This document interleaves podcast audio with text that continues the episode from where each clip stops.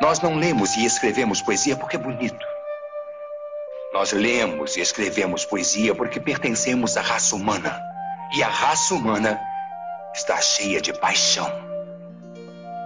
Medicina, direito, engenharia são ambições nobres e necessárias para manter a vida.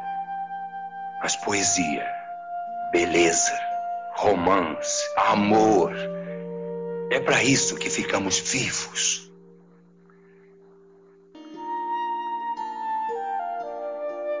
Citando Whitman, oh vida, repleta de perguntas repetidas, de intermináveis filas dos incrédulos, de cidades cheias de tolices. Qual a melhor delas, oh eu, oh vida? Resposta: que você está aqui, que existe vida e identidade. Que a poderosa peça continua e você pode escrever um verso. Que a poderosa peça continua e você pode escrever um verso.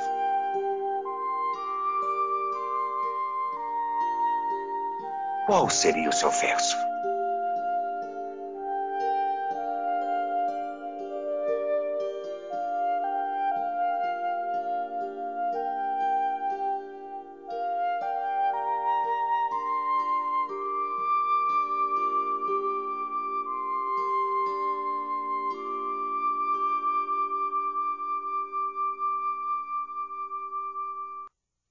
Ouvintes! Olá, você! É professor e nos ouve, você que não é professor, mas também gosta da educação, gosta de filmes e está nos acompanhando. Eu sou a professora Dani e hoje nós vamos conversar um pouco sobre um filme muito bacana, um filme clássico do cinema que tem a sua importância e a sua singularidade. Oi, meu nome é Agatha, eu sou professora da rede pública estadual Estou aqui para conversar com a Dani sobre esse filme maravilhoso, um dos meus filmes preferidos, Sociedade dos Poetas Mortos.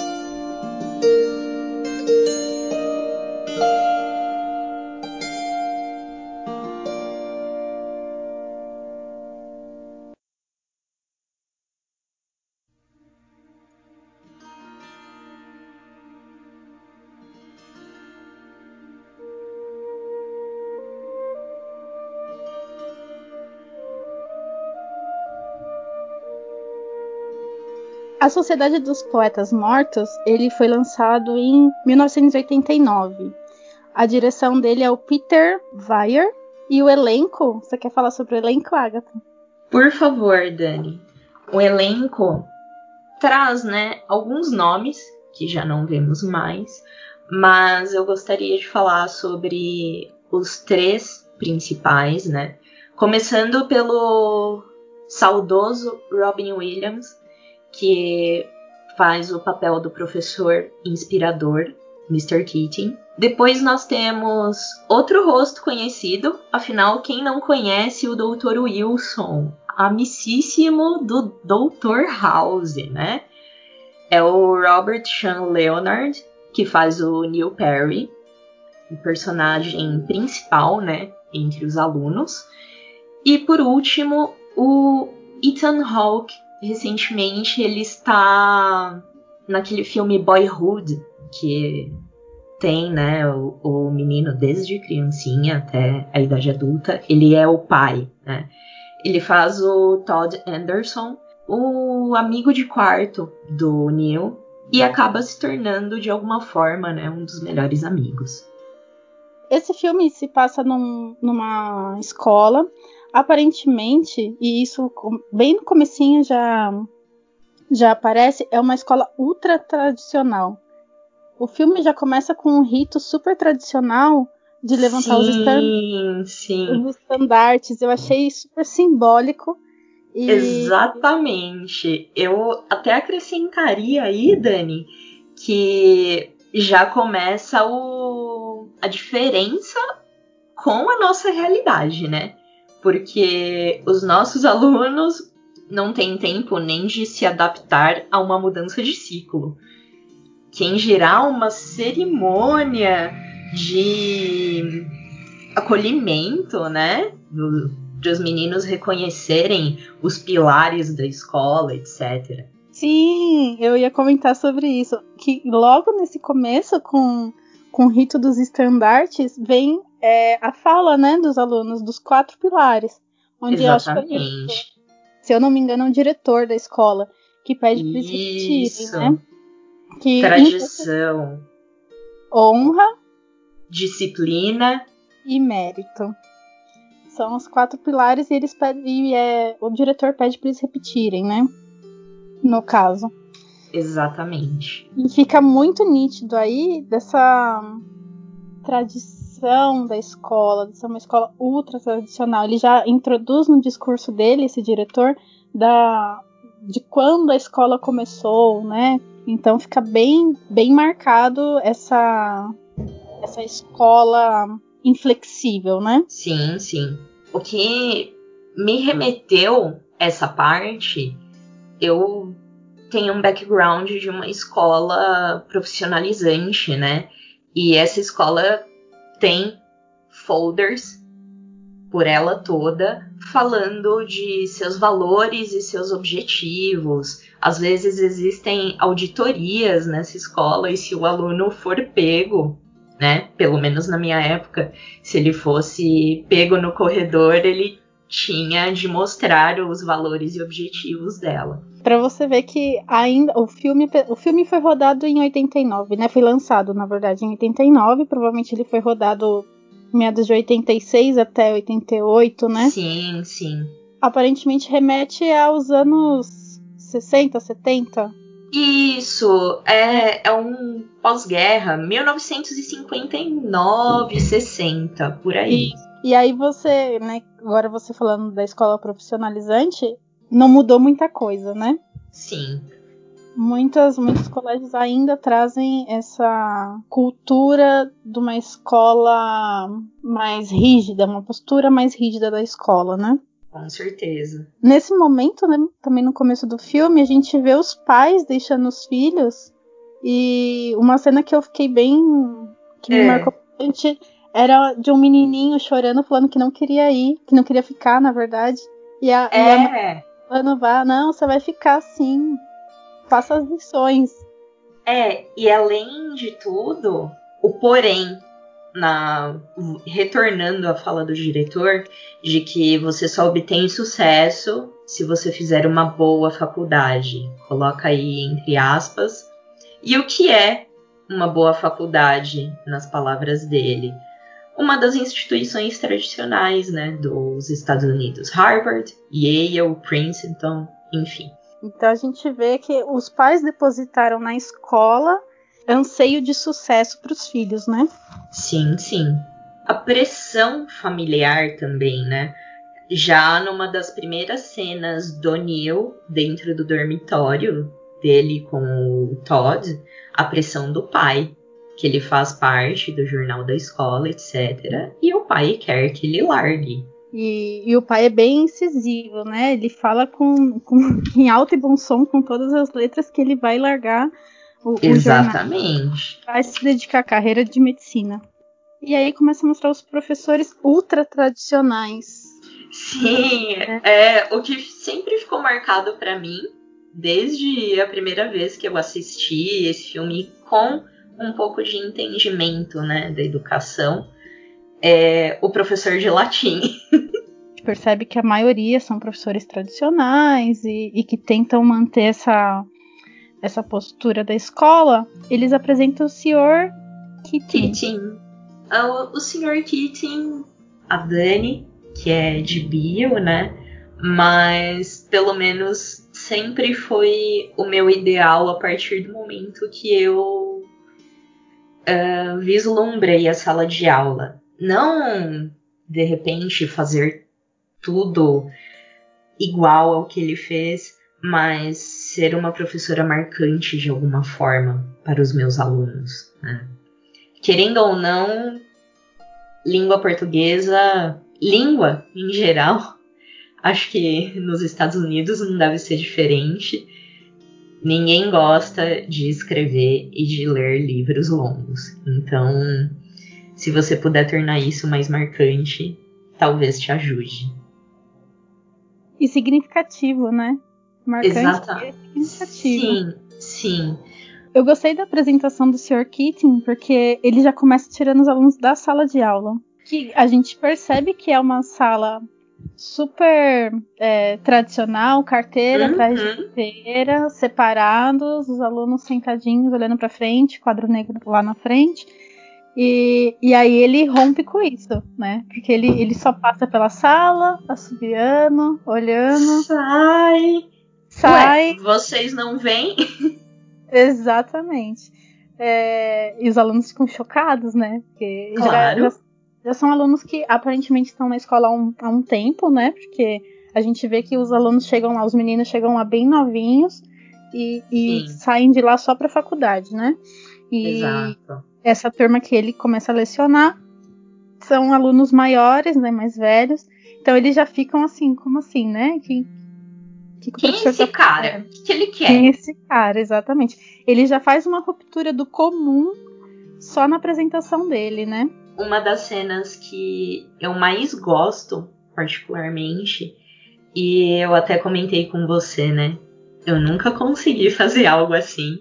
É a explicação dele do Carpe Diem. Aproveite, colha o dia. A maneira que ele contextualiza aquilo é maravilhoso. Além do, do poema, né? Dos botões de rosas. São de um poeta clássico. É, esses versos, pra mim, são pra vida. Sim, eles são ma- maravilhosos. E a fala dele, né? Mostrando as fotos. É, que ele Uhum. mostra, começa a mostrar fotos dos alunos antigos da escola e, e dos anseios que, que anseios que aqueles tinham, né? Que aqueles, aquelas pessoas das fotos tinham. E o que, que eles são hoje, né? Eles Exatamente. Ele até fala uma coisa que me remeteu até ao Machado de Assis, olha só. É, somos alimentos para os vermes, né? De Brás Cubas. Sim. Ele, ele fala aos primeiros vermes que comeram as minhas frias carnes, né? Então eu, eu Uhum. achei muito poético e forte essa fala dele. E, e uma fala real, né? Real. Ele também não é comum na maneira os meninos vão chamá-lo, né? Porque eles falam professor, senhor, e ele, se vocês vocês forem mais ousados, ou captain, mais my ousados, captain, ou capitão, capitão, meu meu capitão. capitão. São versos do Walt Whitman. Tem inclusive esse livro pela Martin Claret, Folhas na Relva, se eu não me engano. Sim, e ele. E tem uma parte, um pouco mais pra frente essa parte, mas que os alunos o procuram e ficam chamando Sr. Keating, Sr. Keating, e ele não responde. E aí eles- o Neil, oh Captain, my Captain. Daí Exato. ele vira. Aí ele vira e atende os alunos. Então, assim, é, é- a gente percebe que é um professor que tá vivendo o que ele tá falando. Ele não tá só dando aula. Ele não tá lá Exatamente. só pra falar que a poesia tem que vir da alma. Isso eu posso falar, eu como professor de biologia. É, falar, né? Mas ele, é, a gente percebe que ele tá é, realmente ensinando não só pela, pelo conhecimento, mas também pelo exemplo, pelo né? exemplo. É, eu achei engraçado você ter falado isso, porque quando eu entro em literatura, eu deixo muito claro aquilo que eu gosto e o que eu não gosto nas matérias que eu vou passar. Então, me identifico também por isso. Sim. Ele, esse professor, né, tão peculiar, tão diferente, faz algo inusitado em uma das aulas, que é quando ele começa a usar o material didático O livro, né? e começa a rasgar o livro. Pede para os alunos rasgarem as páginas do livro, tirar toda a introdução do livro. E ainda chama o teórico de excremento. Exatamente, chama de excremento. Então, e aí fica bem marcado que ele não está preocupado em seguir é, modelos prontos. Ele, ele quer fazer, quer fazer a, a sua aula fluir de uma maneira mais orgânica, né? E é engraçado que tem um dos alunos, os meninos começam aquela, aquele alvoroço de jogar as páginas, amassar, e tem um que fica olhando pro lado, o Cameron, e ele é certinho até na hora de arrancar as páginas, que ele pega a reguinha lá e tira as páginas Sim. do livro. Curioso, né? Porque o que o professor quer passar é essa libertação do pensamento, não ficar preso àquele método. Sim, sim. Né? Porque na, naquelas páginas está discorrendo sobre como avaliar uma poesia, como. Né, é, o que. O que torna uma, uma pessoa, não, uma poesia boa ou ruim. Exatamente. E, e o Keating não, ele só quer ensinar poesia. Exatamente. Eu, eu acho engraçado que nessa cena também ele entra, né? Que tem uma saleta atrás da lousa, e nisso o professor de latim acha que não tem professor na sala por causa da algazarra. Quem nunca passou por isso? Algum colega mais tradicional vê as crianças conversando ou rindo, entra assim, ah, achei que não tivesse professor na sala. Quem não passa? Eu não sei você, Agatha, eu passo direto, até hoje. Eu também, até hoje. Eu passo direto eu não consigo me manter assim, vamos abrir o livro didático, vamos abrir o caderno, vamos. Eu não consigo fazer só isso. Lógico, existem os momentos para isso, não tem para como. Para isso, com certeza. Mas, Mas única tem... e, e exclusivamente só leia um livro, não. Não, não tem como isso acontecer. Imagina, esse, esse antes de entrarmos agora na quarentena, né? Que estamos gravando na época de quarentena, esperamos sobreviver a ela. É, eu fiz uma, uma aula com os alunos sobre teia alimentar, onde eu levei todos eles pro, pro, pro pátio e, e, começamos a lançar rolo de barbante, até montar uma teia mesmo. Uma teia né? perfeita. Exato. E, imagina, teve colegas meus que passaram e falaram: Nossa, você tá fazendo dinâmica, você tá fazendo brincadeira com eles. Aí eu, bem, né? Educada. Educada, como você me conhece, né? Você sabe como que eu sou. Falei: Sim, estou brincando com eles. Quer participar? Aí, o, né? O professor ficou sem graça e falou: Não, não, tô, estou indo para minha aula. E depois, né, a gente descobriu que esse professor andou comentando que eu não dava aula, mas, enfim, é uma pessoa que não gosta, é uma pessoa que não gosta do que faz. É o típico que não gosta do que faz. Uma fala que marca muito depois desse episódio, eu acho que ele dirige ao professor de latim ainda ou ao diretor. Nas minhas aulas vão aprender a pensar por si próprios. E isso remete também a muitas vezes, não só colegas, mas quantas vezes, enquanto nós não havíamos achado o nosso caminho, né?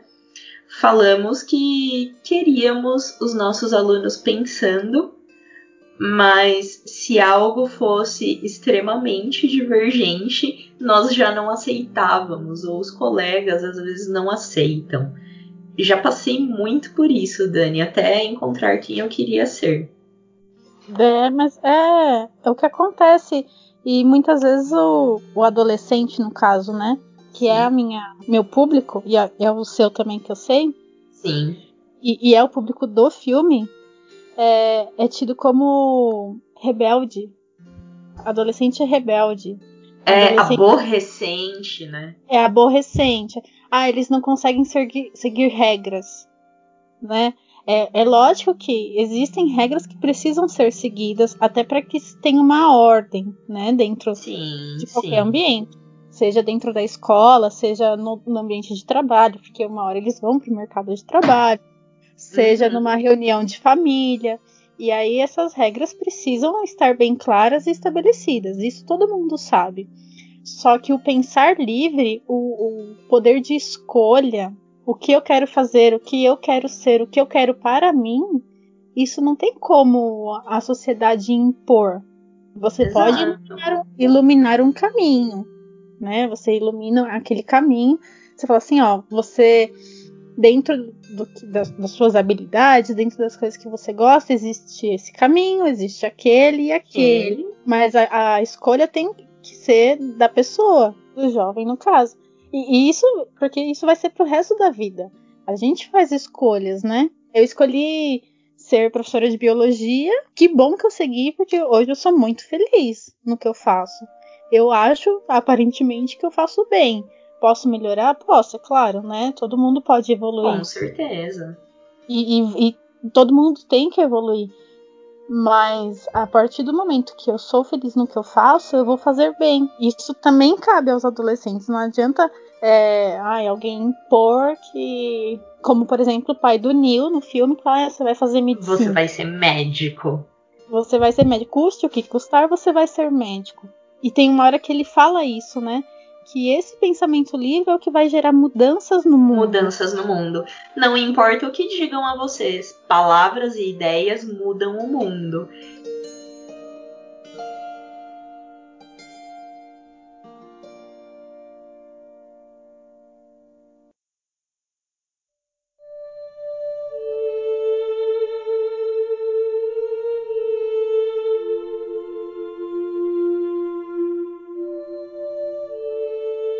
Uma coisa que tem a ver com esse pensamento livre e o que você falou de iluminar caminhos, etc. Não lemos e escrevemos poesia porque é bonitinho. Lemos e escrevemos poesia porque fazemos parte da raça humana. Que aí ele fala das nobres áreas, né? A medicina, o direito, etc. E ele deixa muito claro aqui que o ser humano é cheio e movido à paixão. Então, por que eu não posso tentar saber o que o meu aluno gosta? Eu procurei o que eu gosto, o que me causa paixão, então o meu aluno também tem o direito disso. Às vezes ele pode não saber, como o caso do Neil, mas ele tem direito e deve encontrar suas paixões. Sim, e essas paixões devem ser respeitadas, né? E não podadas como, como acontece em muitos dos casos, né? Com certeza. Daí em diante, no filme, o Keating acaba tendo algumas conversas, o que dá a entender com o Sr. McAllister, que é o professor de latim. Porque em uma das cenas após isso, que ele já levou os garotos para fora tal, é, ele alerta o Keating sobre encorajar e inspirar os meninos. É, de alguma maneira, ele critica porque o, o Keating acredita que os rapazes têm seus pensamentos próprios e quer respeitar isso. E ele até fala assim: ah, pensamento próprio. Eles têm somente 17 anos e o que é legal é que os atores na época tinham entre 18 e 20 anos, então eles realmente viviam essas incertezas, esses ímpetos, né? E é aí que eu complemento aquela minha fala. Não sei de que lado o Sr. McAllister está e quantos senhores McAllister nós não encontramos pela nossa vida nas escolas. Você já encontrou eu... muitos McAllisters, Dani? Ou Dani? Eu já. Eu já encontrei bastante e eu acho que todo mundo encontra, e hoje, como professora, a gente encontra senhores McAllisters é, dentro da sala dos professores junto com a gente. E aí vem a nossa luta. E eu sei que você também é dessa luta, Agatha, do vamos tentar o diferente, vamos respeitar o aluno, vamos dar voz a essa criançada e Com esses. Com certeza. E esses tentando remar contra. Na verdade, a gente que acaba remando contra, né? Que acaba remando contra. Eu nem, nem preciso fazer o relato que recentemente encontrei vários senhores McAllisters, né? Não. Você faz o diferente, é, ninguém ali para te dar a mão, mas para apontar o dedo para você sempre sempre. Isso eu já falei em, em outros episódios que é muito difícil. É, não só eu já falei, mas o Luciano sempre fala também, o quanto é difícil a gente encontrar professores parceiros, professores que abraçam a causa e, e que, consegue, que a gente consegue trabalhar em algum projeto em conjunto, em algum uhum. alguma coisa assim que seja diferente para os alunos e, e que a gente sabe que no final mesmo que o resultado não seja tão grandioso quanto é, sei lá, uma super descoberta científica, né? Sim. Mas que, que para os alunos é significativo, né?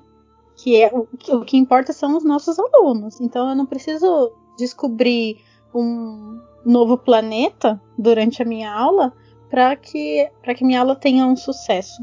Nós vemos durante o filme, né? O Keaton leva os rapazes para jogar futebol, para andar no pátio. É até uma das explicações dele sobre o ritmo, né? Enfim. Sim, e a aula, a aula do andar no pátio. Ele não precisou de nenhum recurso. É. Nada. Sabe? Ele só precisou dos alunos. O recurso humano. Só Sim. os alunos, né, dispostos a ter a aula. É lógico que no filme é, pela escola ser muito tradicional, é, ser super rígida, a gente vê um comportamento de alunos totalmente diferente do que é a nossa realidade, né? Eles Sim. são muito disciplinados, eles andam assim sempre na linha, sempre com muito respeito às regras, apesar do que, né, do que vai acontecer para mais para frente, mas é, uhum. A gente percebe assim que nem se eles estão em aula, eles estão todos sentados, olhando para frente, aguardando o professor começar a falar. Você não vê aquela algazarra que a gente vivencia dentro da escola comum, dentro da escola real. Sim, né? sim. A, ali é um cenário ideal para o tipo de aula que está acontecendo. Por exemplo, essa aula do pátio é possível a gente realizar? É possível. E sem precisar de muita coisa. Sem precisar de muita coisa.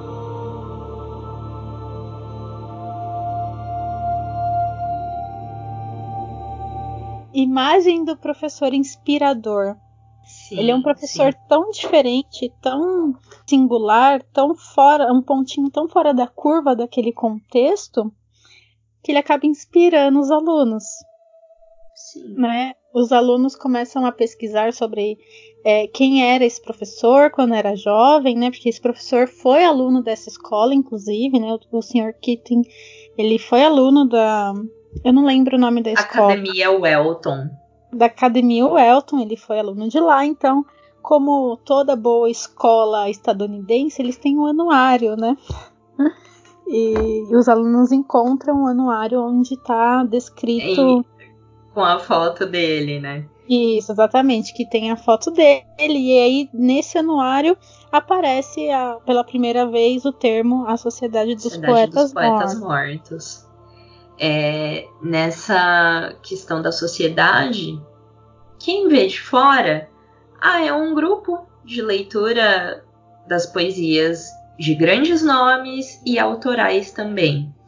O que me marca é uma fala de um filósofo francês, Sugamos o Tutano da Vida, que está no livro que o Keating passa, né, pro Neil como o mestre de, das, das aberturas do, das reuniões da sociedade, e eu vejo também a sociedade como um desafio, porque eles têm de driblar as regras, o novo e as possibilidades, de repente, coisas que eles não imaginavam fazer, como nós veremos adiante também, eles farão. E uma Sim. coisa interessante da gente pensar nas reuniões da sociedade como uma alegoria da caverna inversa. Porque a caverna que tapa os olhos da, das pessoas é a escola. E a Sim. caverna física é o mundo onde eles realmente podem ser quem são. Sim, é o mito da caverna invertido, né? Isso, isso. É, eu não tinha, eu não tinha visto sob essa ótica.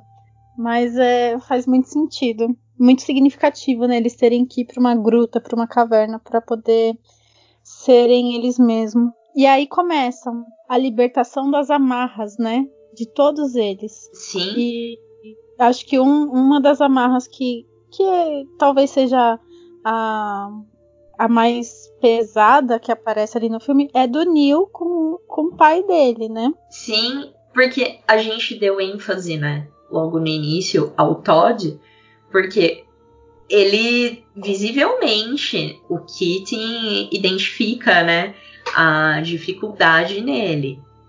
Talvez não só de leitura, mas aquela questão que vai além do cognitivo. É, ele não consegue se expor, ele não se coloca. A gente pode até relacionar com uma questão de autoestima, porque o Todd vem com um histórico, né? A família estudou em Welton. Tanto que no começo é, é Todd Anderson, né? Anderson, Anderson. isso. Anderson.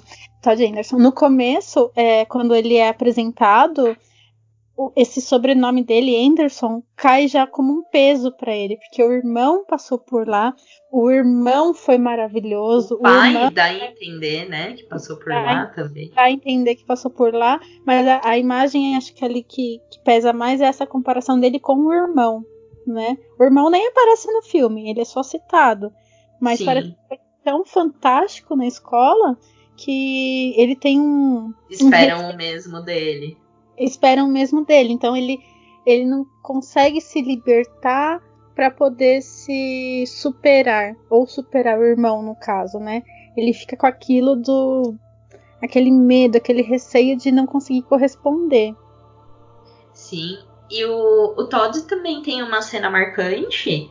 Acho que o eu não lembro agora, não sei também se o filme cita, a família dele parece ser de advogados, banqueiros, alguma coisa lida ali dentro de um espaço de escritório, porque ele ganha um kit, né?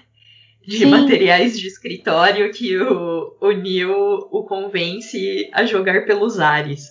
Sim, nessa, nesse, uh, nesse caminho de libertação de amarras, né? De romper uhum. com essas amarras, o Neil acaba convencendo ele a jogar porque ele já ganhou um kit daquele o ano passado, ano passado. e provavelmente vai ganhar o ano que vem um novo, né? Sim. né? E, acaba virando um kit voador.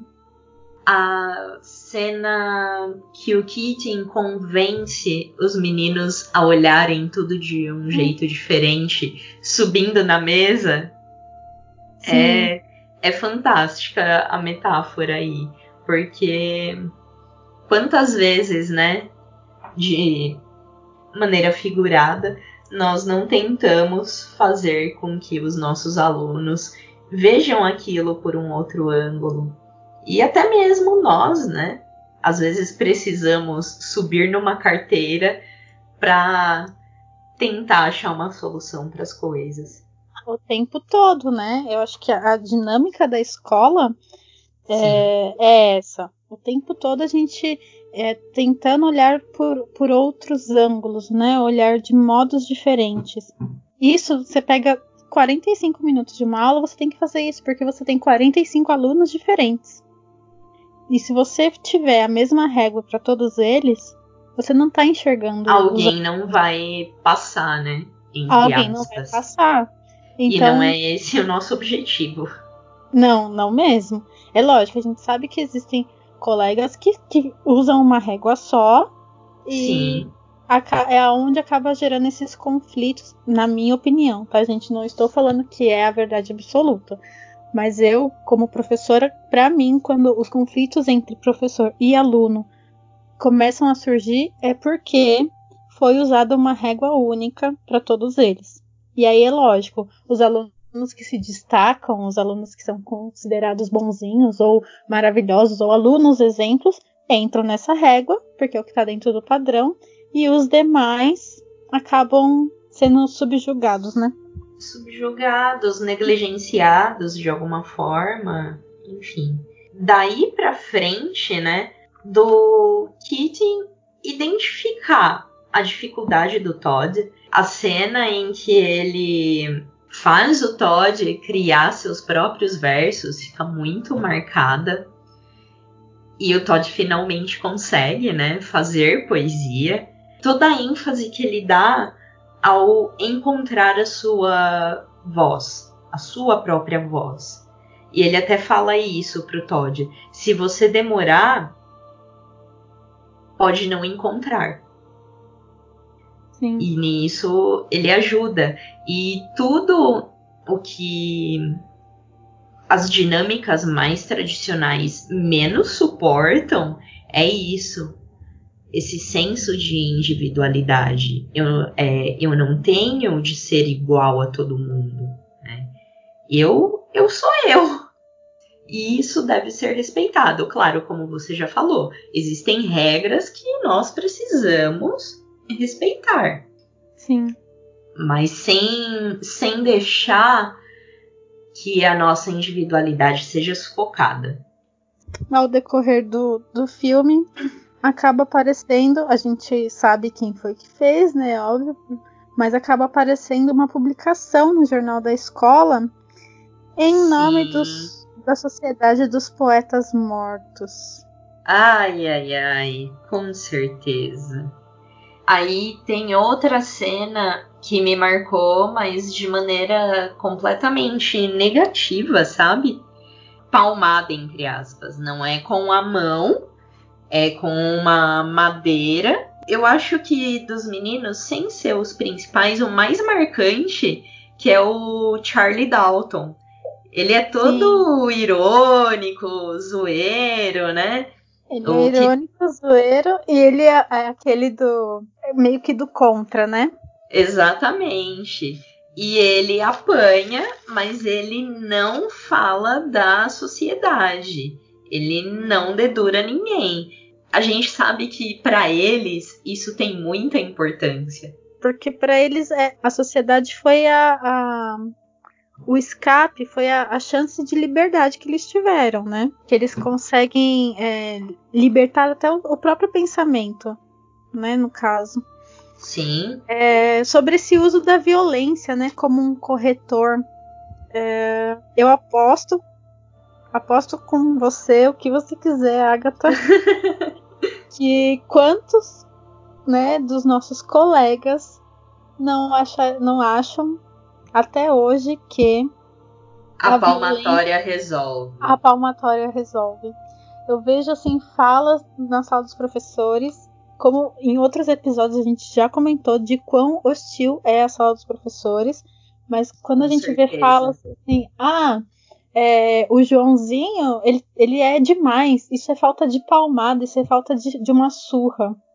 É, falta de pancada. Ou então, colegas fazendo paralelos, né? Porque meu filho, eu vou bater mesmo, é meu filho. Então, e daí você pensa assim, gente, pra que bater?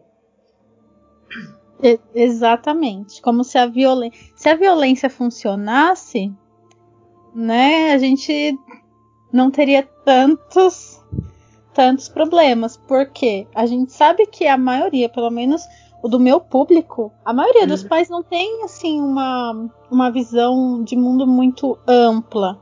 Lógico que cada um tem a sua, né, singularidades. Ainda assim, essa educação, abre aspas, tradicional, educação à base da chinelada, ela é praticada e muito praticada.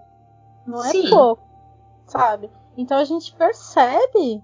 Imagina quantas vezes eu não vi é, quando a gente chama o pai de algum aluno porque o aluno eventualmente aprontou na escola, porque eles também não são santos, né? Não vamos falar que Com certeza. não, mas e aí o, o pai já sai da escola batendo, sabe, na criança, batendo no, no adolescente, em quem, quem quer que seja, né?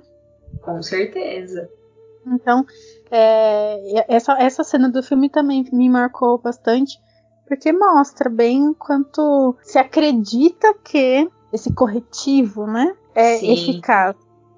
E aí a gente destaca uma expressão chave, abuso de poder, porque nós vamos falar dela novamente. Por que, que o Sr. Keating utiliza essas estratégias, né, para os alunos pensarem por si só Sim, E, e aí acaba falando, você tem que prepará-los para a faculdade. Depois disso, eles vão pensar por si só. Como se. Porque eles têm 17 anos, eles não podem É. pensar. como se até a idade de ingressar na universidade eles fossem programados para só receber. é, o, o conhecimento ou a educação.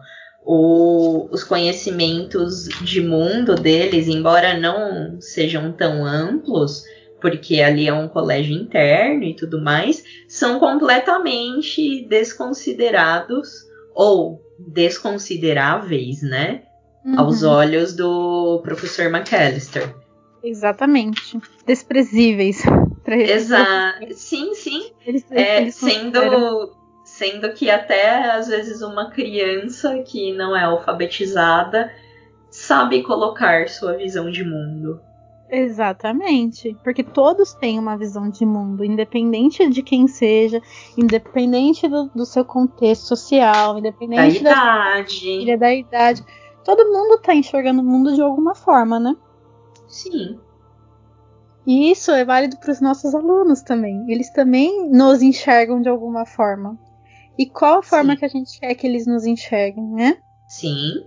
E aí, depois desse, dessa conversa, mostra como que os adultos, e aí, no caso do filme representado pelos pais e pelos professores, acabam depositando todas as suas expectativas nos filhos, né? Nos filhos, nos alunos. Então, Exato. todo aquele aquele sonho que de repente o pai tinha de ser médico, o pai tinha de ser advogado, ou porque é tradição, o, o, é um bom advogado, o pai é um bom advogado, o filho também tem que ser. Né? O pai é um arquiteto renomado, o, o, o irmão é arquiteto renomado, a pessoa também tem que ser, e assim por diante, né?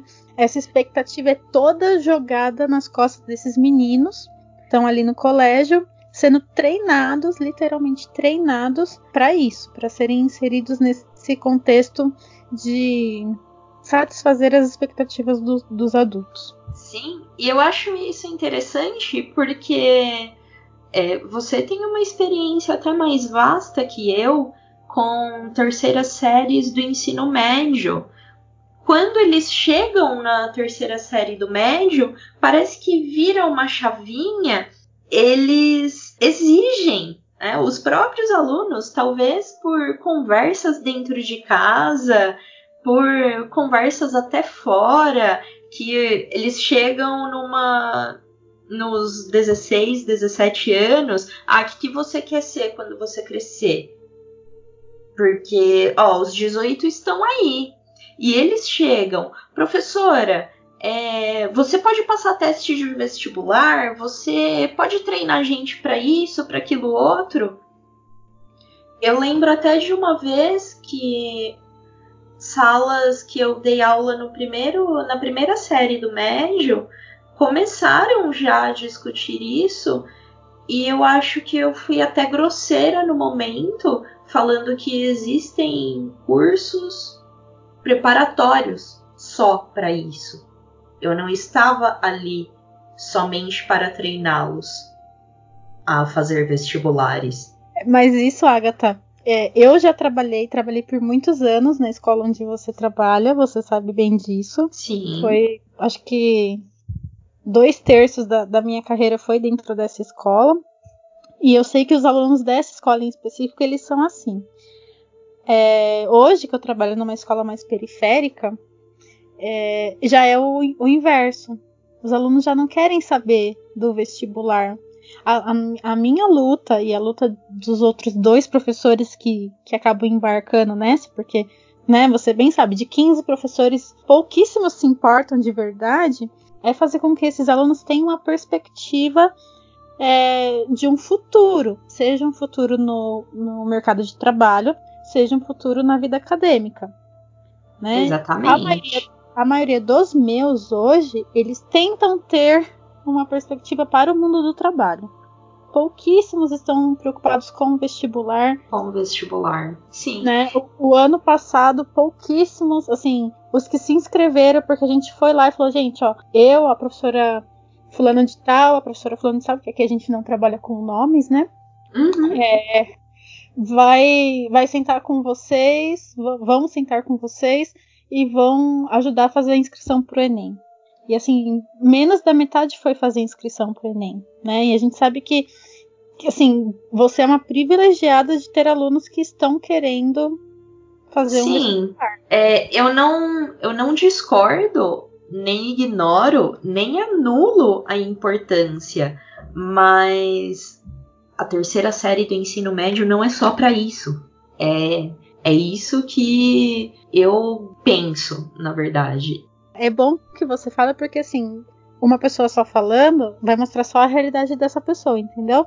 É a mesma sim, coisa, se eu falar só, se eu, só eu falar, a minha realidade é diferente da sua. E por alguns anos eu conheci a sua também, né? Exatamente. Mas é bom você falar porque às vezes dá a impressão que é, só existe a realidade, a minha realidade, por exemplo, sabe? Sim. Você falou, né, que o terceiro ano do ensino médio não é só para isso. A escola não é só para isso, né? A, a escola há muito tempo perdeu esse, essa imagem de ser um, um lugar para o conhecimento.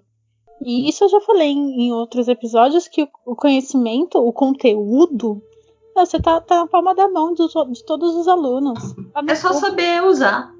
É só saber é usar. O, o, seu dispositivo. Exatamente. Se eu, qualquer aluno que quiser saber como construir um foguete para ir para a Lua, vai conseguir dados suficiente para isso. É lógico Sim. que precisa né, saber a aplicação e tal, mas o, o conhecimento está ali. Né? O que você vai fazer com ele é o, é o que faz a diferença.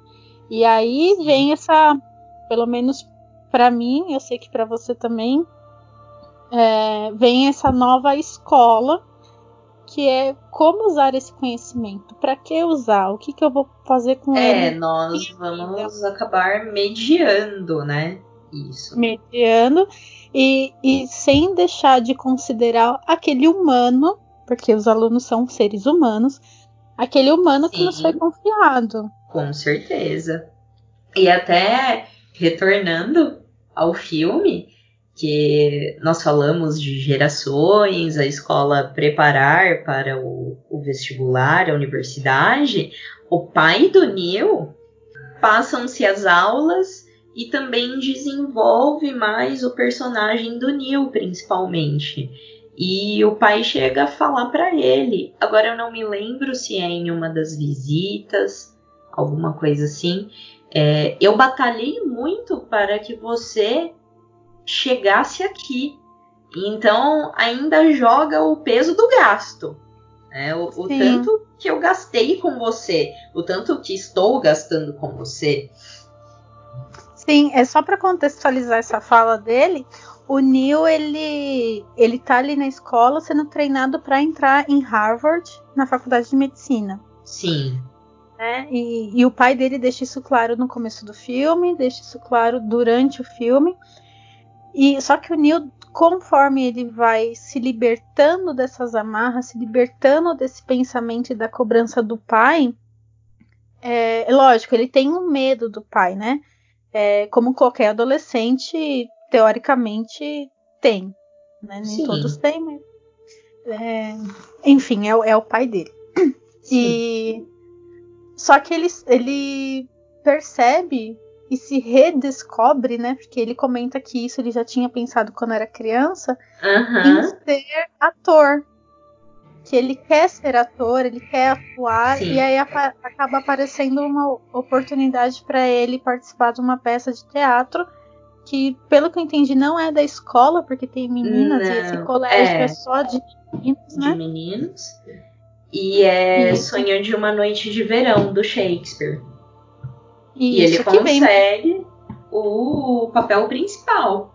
Isso, exatamente. O que vem muito a calhar, porque eles estão tendo aula de literatura inglesa, né? De poesia sim, com sim. E aí vem a peça teatral do Shakespeare. Ele consegue o papel principal e, e começa os ensaios e tá tudo certo para ele se apresentar. Só que para isso ele precisava de uma autorização do, do pai, pai e do diretor. E do diretor. E essa autorização ele acaba obtendo por falsificação. Ele falsifica uma carta para poder participar da peça. Em algum Sim. momento o pai descobre, né, que ele que ele que vai ele participar. Fez isso. É, que ele fez isso, ele vai participar e vai de encontro ao Neil no colégio, no e aí ele solta essa fala. É, agora você refrescou a minha memória. Isso. E aí ele solta essa fala que, que era pro o Neil largar tudo, independente do que estava acontecendo, porque ele. Ele seria médico. E joga isso pro Neil, que ele batalhou muito pro, pro Neil estar naquele colégio. E ainda ele culpa o Keating, né? Ele pergunta quem é que tá colocando isso na sua essas bobagens na sua cabeça? É aquele cara, o tal de Keating? E aí o Neil fica bem para baixo, né? Bem deprê. É, é lógico, né? Você não quer desapontar os pais, né? Você, quando é adolescente, eu, pelo menos, é, quando adolescente, imagina, não queria desapontar os meus pais, apesar Nunca. de né, terem me dado uma liberdade é, relativa, assim, nessa questão. Mas uh, nenhum adolescente, nenhuma criança quer desapontar o pai, né? Então ele fica bem para baixo mesmo e acaba tendo uma conversa com o Sr. Keating, que é quando o Sr. Keating é, o incentiva a conversar com o pai. O Sr. Keating não, não, não, incentiva ele a ser rebelde, óbvio que não. Não. Mas acaba, né, acaba fazendo algo que, que eu já me vi fazendo. A Agatha também sei que já com fez. Com certeza. E é encorajar o, o, no caso o Neil, né, o adolescente, a ter uma conversa franca com os pais, né, com, com os Sim. pais dele, porque ele não tá feliz. Então, se ele não tá feliz, né? Quem estando infeliz acaba realizando algo verdadeiramente bom, né? E, e isso não tem como. É, lógico, você não, não necessariamente vai fazer só coisas ruins, mas Sim. você não faz, não faz aquilo de coração. E aí nessa conversa tem uma fala que que eu me vi muito, muito mesmo, até postei hoje no, no Twitter que o, o Neil pergunta pro Sr. Keating, né? Sr. Keating, o senhor é tão livre, o senhor pode estar em qualquer lugar. Por que o senhor está aqui? Por que o senhor está aguentando isso? Uhum. E aí o Sr. Keating fala exatamente assim. Eu adoro lecionar, não quero estar em outro lugar. E isso me marcou assim de, da lágrima descer, porque eu já me vi várias vezes. Eu, a Agatha sabe bem, eu sou uma professora muito paciente muito paciente, Sim. muito tranquila com os alunos. E quantas vezes os alunos falam, professora, por que, que a senhora está aguentando, sabe, essa turma? Porque a, tem turmas que são mais, mais agitadas, a gente sabe disso, Sim. né? É muito raro perder a linha, é muito raro. Eu me vi no Sr. Keating nesse momento porque quando os alunos me perguntam, eu falo, gente, eu não tô aqui porque eu quero nossa, deixar vocês super educados. Eu não tô aqui porque eu quero ficar rica. Eu não tô aqui porque só pelo dinheiro. Eu tô aqui porque eu quero estar aqui. Eu gosto de estar aqui. Quantas Exatamente. vezes eu não falei para uma turma, uma turma um pouco mais agitada? Porque ensino médio, a Agatha sabe bem, ninguém Sim. quer dar aula para ensino médio. Ninguém. A galera gosta mais dos pequenininhos, que são mais adestráveis, vamos dizer assim. É geralmente professores que, que têm esse perfil pegam, que são pouquíssimos. Eu tenho Sim. esse perfil, a Agatha eu sei que tem esse perfil. E, e dentro do nosso círculo de, de amizades e conhecidos do magistério, a gente sabe que são pouquíssimos os que têm o perfil para isso. E aí o restante é tudo aulas para que sobram, professores que pegam o que sobram, né? E acabam não, não estando ali por querer, acaba estando ali pela, pela circunstância. E aí, quando eu entro numa turma e falo para eles, falo, gente, eu não tô aqui porque foi a sala que me sobrou, eu não tô aqui porque eu não tenho outra opção, eu não tô aqui por isso, eu estou aqui porque eu quero, eu escolhi vocês. Eu é, escolhi. eu escolhi. Eu tenho o costume de falar muito para eles, eu escolhi Exatamente. Esta e aí eu série. Sinto, exatamente. Eu sinto mudança deles quase que de imediato. Porque eles ficam assim abismados. Como que, mesmo a gente fazendo isso com durante a aula, mesmo a gente sendo danado, mesmo a gente é, às vezes não deixando a professora falar, ela escolheu a gente. E aí a, a postura deles muda totalmente. De eu chegar na sala, quando eu vou começar a minha aula, eu só encosto na lousa e a galera já fala, oh, a professora quer falar, senta aí que a professora quer falar.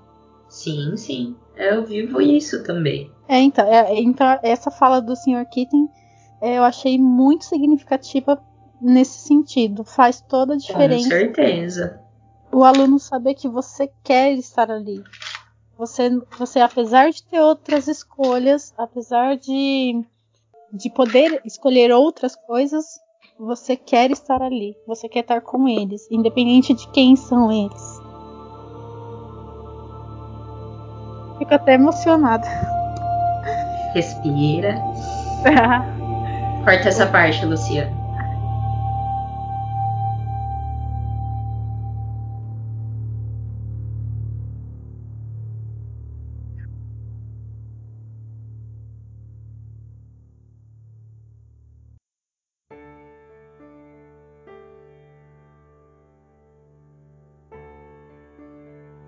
depois dessa conversa com o pai, o Neil realmente vai atuar, né? O personagem dele, se eu não me engano, é o Puck.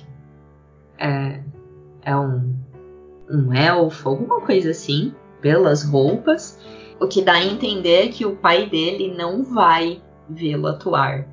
Mas o, o mais importante, e que talvez fosse mais significativo para ele também, é que os amigos e o professor vão assisti-lo. É, eles lotam o, o, carro, aí eu já não sei se é o carro do professor ou não, e vão ao teatro. E é perceptível a alegria dele fazendo aquilo, interpretando, né?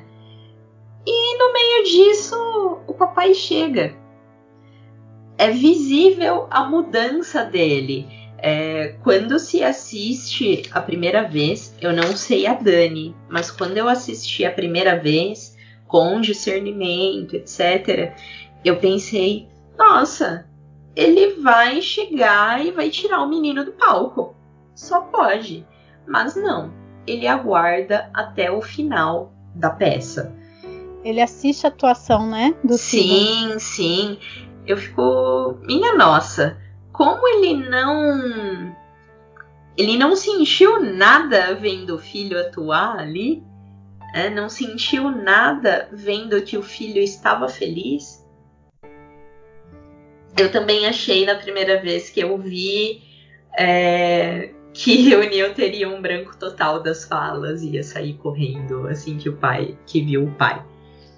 Mas ele termina apresentação, digamos de passagem, né? Com louros. E na saída, o pai não o deixa falar com ninguém. E é visível essa pressão que o pai representa, porque já na hora de tirar o figurino, o Neil tá todo afobado, né? E na saída, os amigos e o professor querem falar com ele a cara de ódio que o pai olha para o Sr. Keating e sem motivo. Ele só incentivou o rapaz a fazer o que ele ama, mas sem desrespeitar ninguém. Sim, exatamente. Ele até chega a discutir com o Sr. Keating nesse momento, né? Porque o Sr. Keating vai parabenizar o Neil. E aí Sim. ele fala, ah, é você, é você que tá fazendo isso com meu filho. Com meu né? filho, é, alguma coisa assim. E aí o Neil já não volta para a escola. Ele vai para casa. É, cor, é de cortar o coração essa cena que o pai afasta o filho de quem o apoia e de quem ensi, o ensina a, a ser verdadeiramente ele, né? Uhum. E quando chega em casa, ele e a mãe têm uma discussão. A mãe não, porque é bem aquele estereótipo, né? é, digamos assim, baby Emissão. boomer, é que ela só fica no canto, é uma figura extremamente passiva. E o ela, pai. Ela nem, ela nem tem fala, né? Durante Não, não. O pai fala: já que o Elton não deu certo para você, você vai para uma escola militar. Mas é bem o estereótipo do cidadão de bem, né? Que nós conhecemos. Hum, repetindo o termo, bem baby boomer, né? Nessa divisão de gerações, eles querem o quê? Estabilidade. estabilidade e status, né? Exato, exato. Eu não sei nem se eu tô colocando a linha das gerações de maneira correta, mas uh, para mim parece isso. Sim. Agora, daquelas a gente conta o final? É. Ah, acho que sim, podemos contar. Alerta de spoilers. Alerta de spoilers. Spoilers e gatilho. E gatilho. Alerta de spoiler e gatilho. Depois dessa discussão, o Neil fica muito. É, não decepcionado porque ele não estava esperando muita coisa também, né? Sim. Mas ele fica muito culpabilizado. Ele sente uma culpa muito grande de não conseguir é, corresponder a essa expectativa do pai. A expectativa do pai. Acaba se recolhendo ao quarto dele e é. muitas ideias passam pela cabeça, né? Com certeza.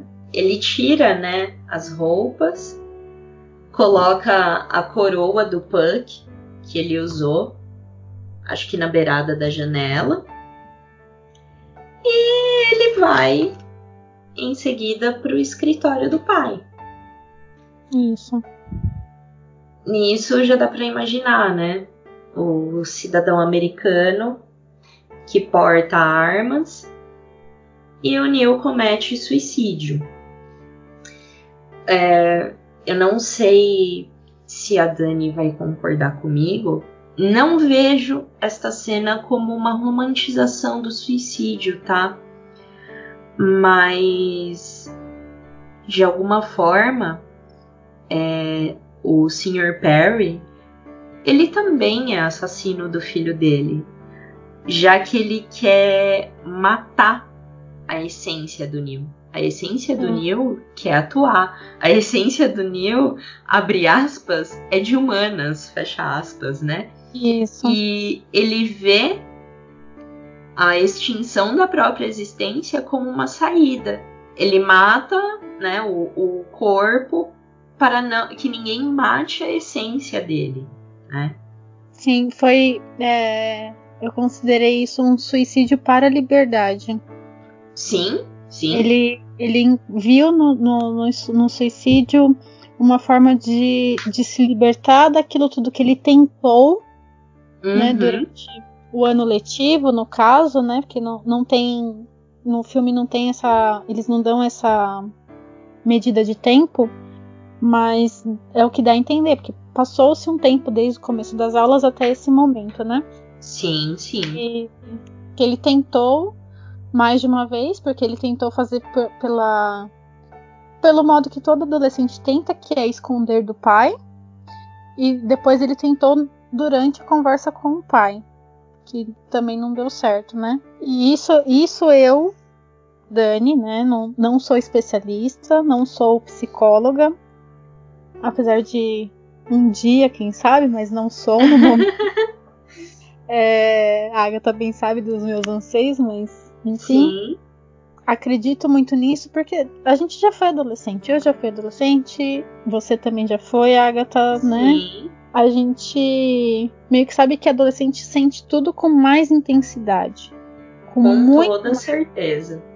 Né? Com muito mais intensidade do que um adulto que já, já tem um rumo, que já, já sabe o que quer fazer, ou já tem uma noção, pelo menos, de qual caminho trilhar, né?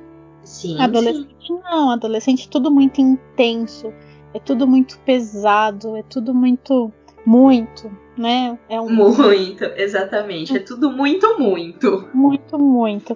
Então, eu, o que eu vi ali nessa, nessa sequência de cenas, né, do do pai brigando com o Neil, né?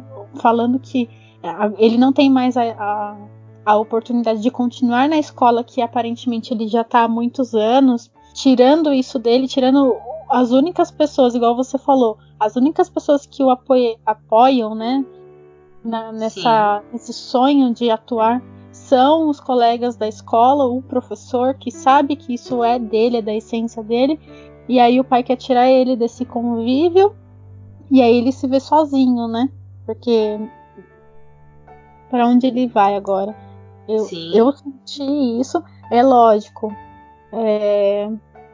não é, não é num, e nunca será uma, uma liberdade real, porque a, a pessoa acabou ali, né? Não tem Sim. quem, no caso dele, por ser jovem, tudo não tinha alguém que continuasse a essência dele, né? Então Sim. não é, não é, eu não acredito que isso seja uma opção válida.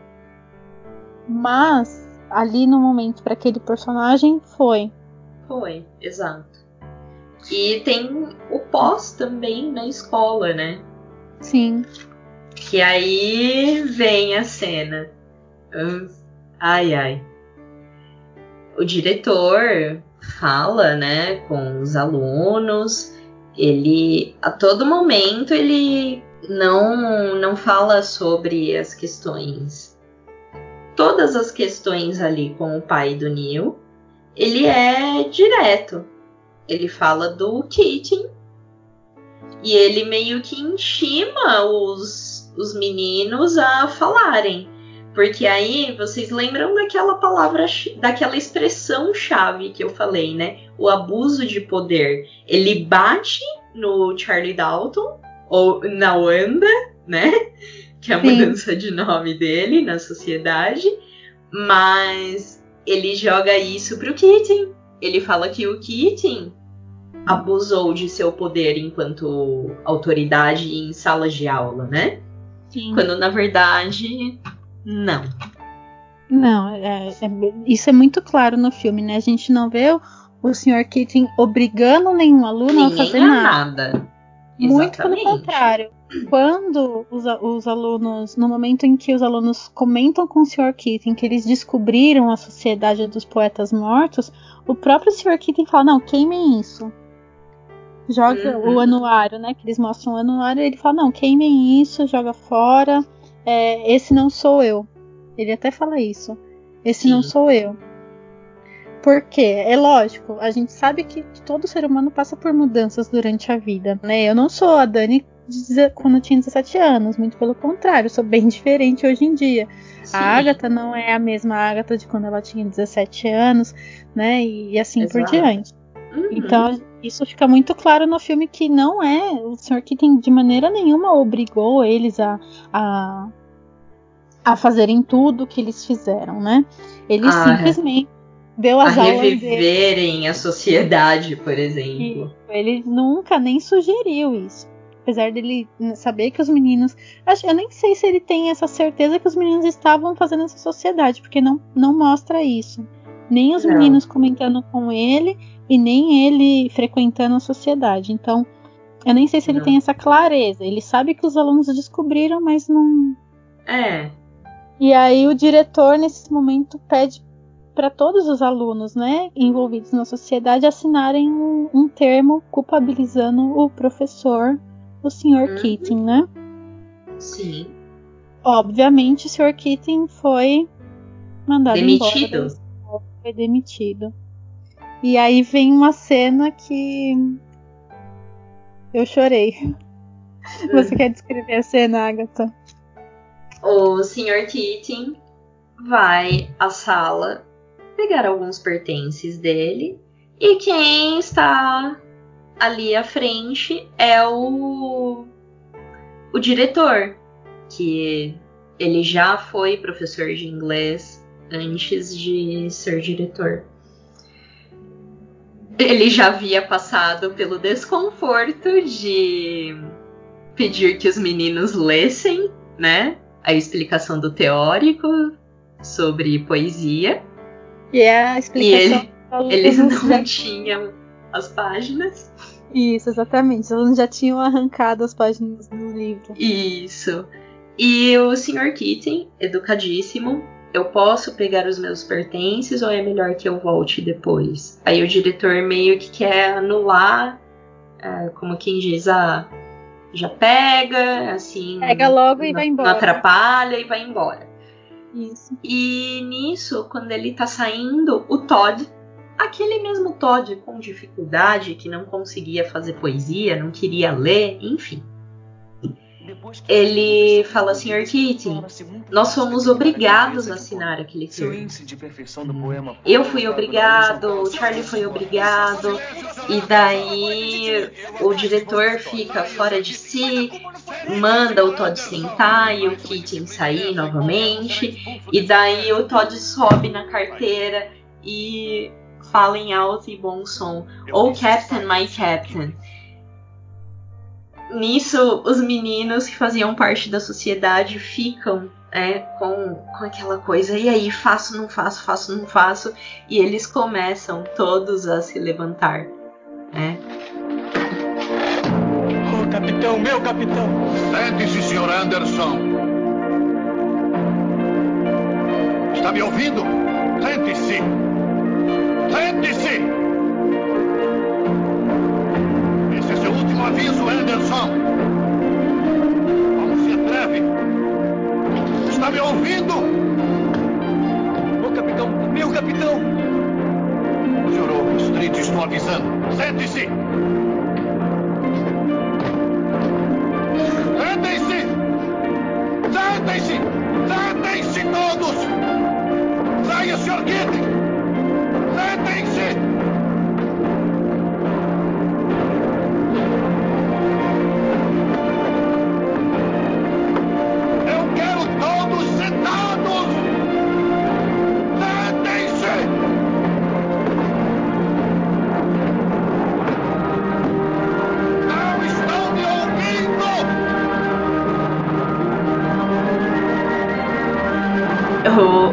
Diretor continua ali: Fulano, senta! Ciclano, senta! E eles não sentam.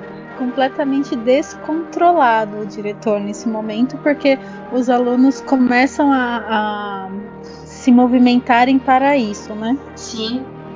E é o que ele ensinou, né?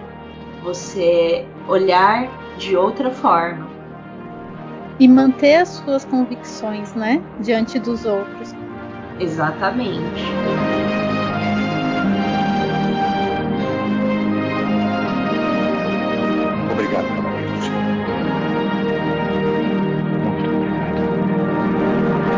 Assim, a gente, ó, a gente vê no, no brilho do olhar do Sr. Keating que ele cumpriu a missão dele, ele cumpriu o que ele tinha como propósito, que era formar alunos livres, com pensamento livre, com que até que aí volta naquela naquele diálogo que ele teve com o Sr. McAllister, Sim. que é a ideia de educação do pensar por si só. E a gente percebe Sim. que ele ele não saiu infeliz ou chateado ou magoado. Pelo menos eu senti isso. Ele saiu Não, ele saiu pleno. pleno, exatamente, pleno. E aí é aquela coisa, né? As sementes que ele tinha plantado, ele conseguiu ver brotando. Eu, Sim. eu achei muito bonito isso, porque o, o- qual, é o nosso, nosso objetivo com os nossos alunos? É ver brotar aquilo que a, A, gente a- sementinha. Exatamente. né? A sementinha que a gente tenta pôr dentro deles, né? Independente se vai brotar uma flor amarela, uma flor rosa, uma flor azul, uma flor. Independente do que vai brotar, Sim. a gente quer que brote, né? Uhum. Com toda certeza. E é isso. É um filme muito intenso. É. Esperamos que vocês tenham gostado. Esperamos que vocês tenham gostado. Quem não assistiu, assista. Mas antes, somos professoras. Você é professora, né, Agatha? Acho que sim. Eu também sou professora. E o que, que professores fazem? Professores dão notas. Qual a sua nota para o filme A Sociedade dos Poetas Mortos, Agatha? Olha, em todo o sentido técnico, eu não sei porque eu não sou cineasta, né? É, Como você falou, somos professoras. Mas eu daria um 10. Mas eu sou uma pessoa muito suspeita a falar do, do filme dessa forma, né? Dar nota 10. Sim. É, você é professora de língua portuguesa. Você já tem metade da alma ali no filme, né? Fazendo uma análise, como a Agatha falou, não sou cineasta, né? Sou professora. Eu vou dar notas quebradas, gente. Eu vou dar um 9,5. Porque eu acho Se o sistema fantástico. arredonda para 10. o sistema arredonda para 10.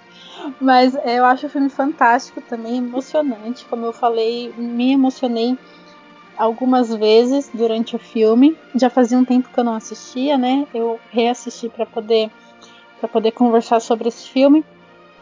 Uni, esse único meio ponto que eu não, não acabei atribuindo foi por conta é. dessa, dessa distância com a nossa realidade.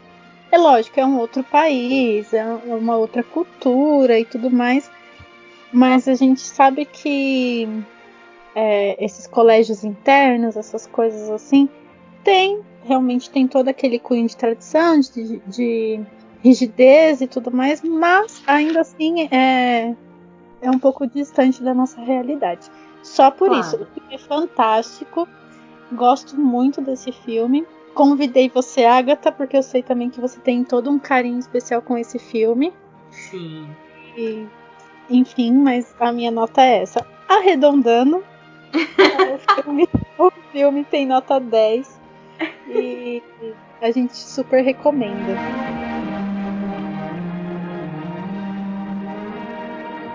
Então é isso. Espero que vocês tenham gostado desse episódio. É, se você ouviu a gente até aqui, Sinta-se abraçado por mim, pela Agatha. É, Agatha, eu quero agradecer muito a sua presença aqui com a gente. É, eu sei que estou te devendo uma resenha de livro para o seu blog. É. Mas é, essa resenha vai sair com muito carinho, com todo o carinho que eu sei que você dedicou para esse episódio nosso. Então, pode ficar tranquila, tá bom? Sou muito, muito grata pela sua participação. Eu também agradeço. Óbvio que me conhecendo bem, você já sabia, né, do meu carinho pelo filme, por me dar uma chance de, de ser ouvida, né? Eu sempre quis muito falar desse filme com professores e nunca tive a oportunidade. Então, muito obrigada, Dani, muito obrigada, Luciano, e a todos os ouvintes.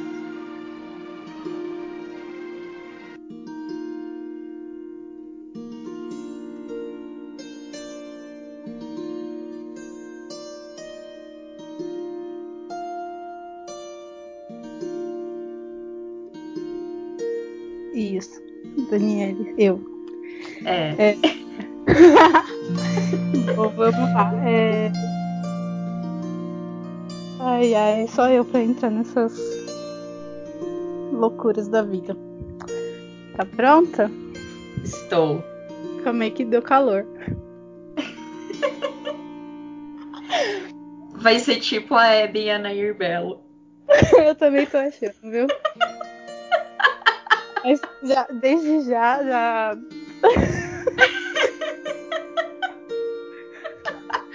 Ai, caraca, para de rir. Então vamos lá. É, a abertura é meio que a gente se apresenta e tal.